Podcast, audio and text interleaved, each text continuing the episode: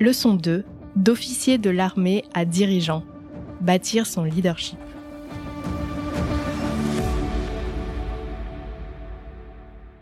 J'ai fait un parcours académique très classique, donc euh, lycée, euh, puis euh, classe préparatoire. Et donc cette notion que on obtient du résultat parce qu'on travaille énormément. Et cette satisfaction, en fait, qui vient du résultat produit par l'effort. Moi, souvent, je me, posais la question de, enfin, c'était pas naturel de réussir, peut-être sans avoir fait l'effort, ou en tout cas, le goût de la réussite n'est pas le même s'il n'y a pas eu, s'il n'y a pas eu l'effort.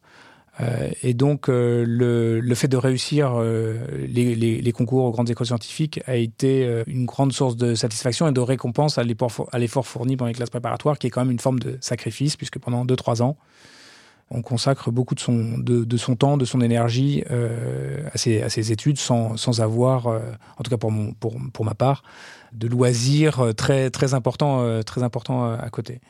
Et puis ensuite, j'ai euh, eu l'occasion de, donc de faire euh, mon service militaire pendant la première année de mes études à l'école polytechnique. Et là, ça a été euh, aussi un peu une révélation dans le sens où euh, j'ai euh, donc je suis parti en régiment en tant qu'élève officier.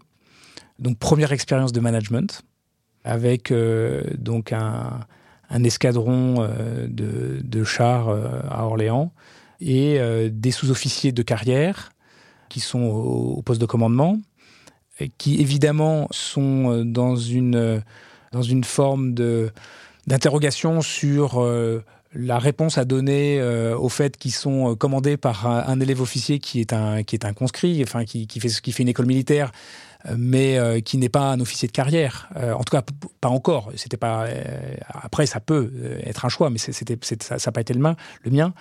Et euh, c'est euh, tous ces, tous ces conscrits qui étaient là et qui, euh, qui n'avaient pas demandé, puisqu'à l'époque, le service militaire était encore obligatoire.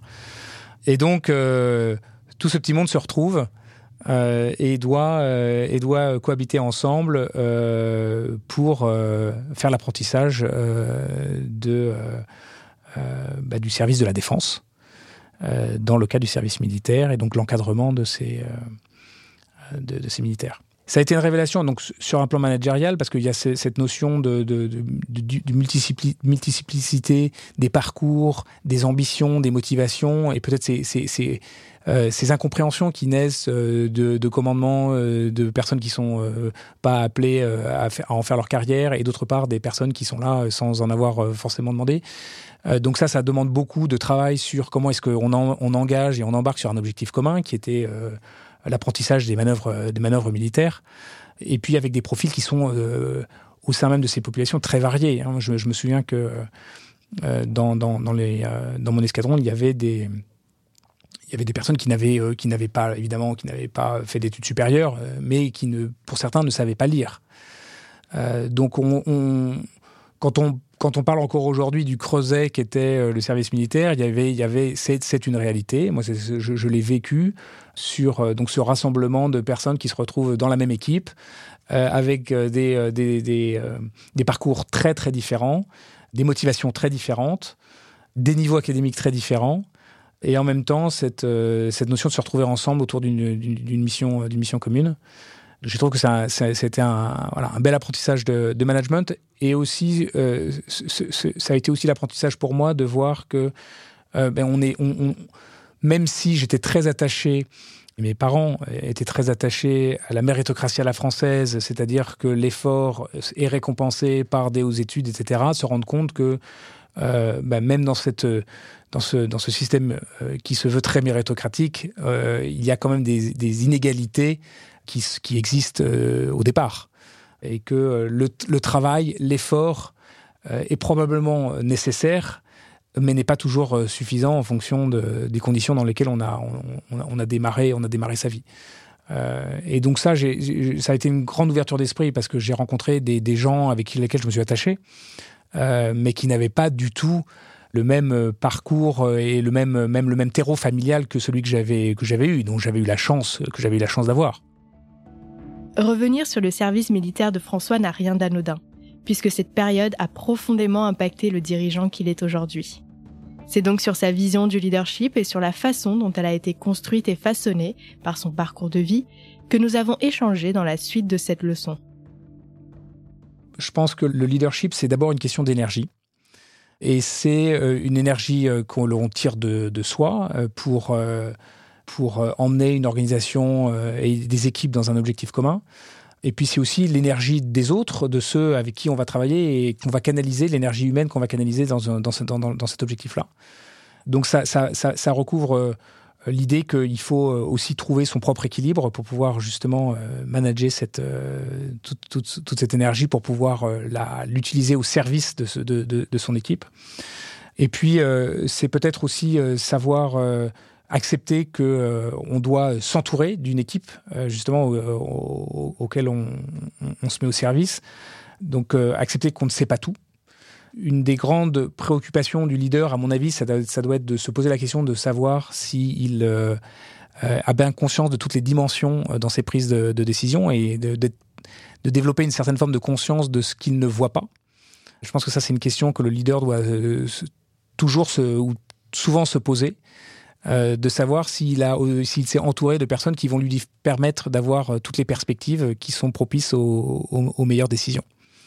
Donc quand on parle de diversité, par exemple, c'est très important la diversité, mais pourquoi la diversité c'est très important? Parce que justement ça permet, à mon sens, euh, non pas simplement de garantir une certaine forme d'équilibre entre les expériences, les genres, etc., mais c'est à mon, à mon sens d'abord une source de, euh, et une garantie de, la prise en compte de différentes perspectives euh, pour euh, prendre des meilleures décisions et des décisions qui sont mieux équilibrées et des décisions qui sont, qui sont mieux informées au sens large. Donc je, voilà, cette, cette, cette notion de, bien de, s'entourer de, de, ces meilleures équipes, de, développer ces équipes pour, pour contribuer, me paraît essentiel et je pense que c'est la création de la, de la confiance de ces équipes qui, euh, qui va faire euh, que l'équipe devient une équipe euh, haute performance. Et donc pour moi le leader c'est aussi quelqu'un qui va accepter une certaine forme de vulnérabilité et s'en remettre à ses équipes. Souvent parce qu'il ne peut pas être en maîtrise ou en contrôle de, de, de tout ce qui de tout ce dont il a la responsabilité. Donc il y a une forme d'abandon dans le qui est essentiel à l'engagement en fait euh, des équipes qui se reconnaissent dans leur leader à partir du moment où ils acceptent une certaine forme de, vulnérabilité aussi vis-à-vis de vis-à-vis d'eux. Je pense que quand on est un leader et qu'on est au service d'une cause à laquelle on essaye d'engager l'ensemble de ses équipes, euh, c'est euh, poser la question de savoir quel équilibre on va trouver entre peut-être une forme de performance une forme d'optimisation de processus qui, euh, qui, qui, est existant et donc dans une forme d'exécution. De, euh, et en même temps, savoir prendre cette, euh, avec ses équipes cette, ce, temps du recul pour, pour être dans l'innovation et pour challenger ces processus. J'ai beaucoup écouté récemment la philosophe Juliette Funès.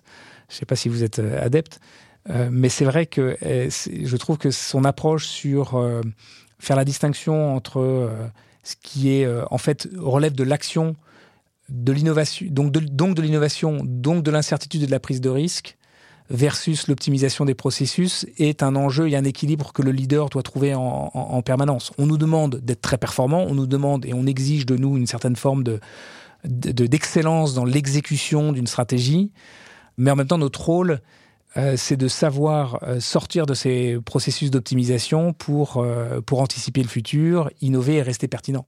Cette notion de toujours se poser la question de l'angle, de l'angle mort.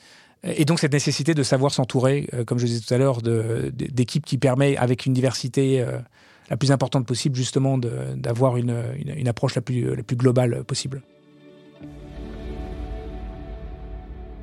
C'est vrai que la première chose que je recherche chez un collaborateur, c'est au sens large une forme d'intégrité, euh, alors qui peut se décliner euh, de multiples façons, mais ça veut dire cette capacité à être sincère, authentique, euh, à dire la vérité, à dire ce qu'il pense, et pas être dans un jeu de séduction ou, politique, hein, comme on dirait au sens large.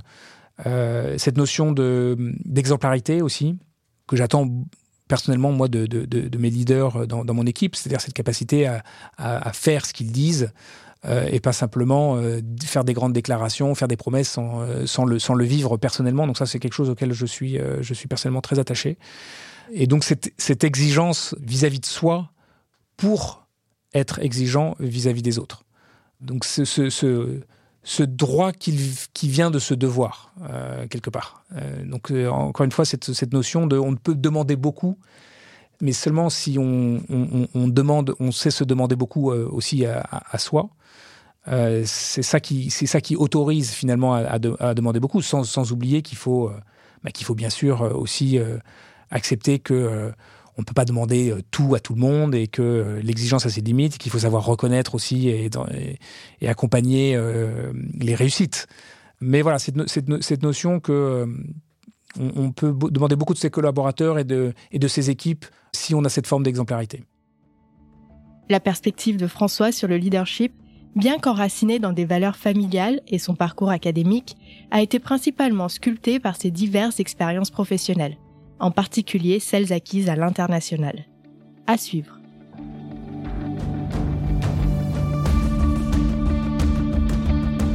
Merci d'avoir écouté cette leçon du podcast Mentor. Ce podcast est produit par Medcheck Studio, le premier studio français spécialisé dans les podcasts santé. Pour continuer à suivre l'actualité du secteur de la santé et découvrir des portraits de décideurs, nous vous encourageons à faire un tour sur le site de Pharmaceutique. Si cet épisode vous a plu, N'oubliez pas d'en parler à vos amis, à votre famille ou à vos collègues. Nous pouvons tous apprendre et être inspirés par les grands leaders de la santé.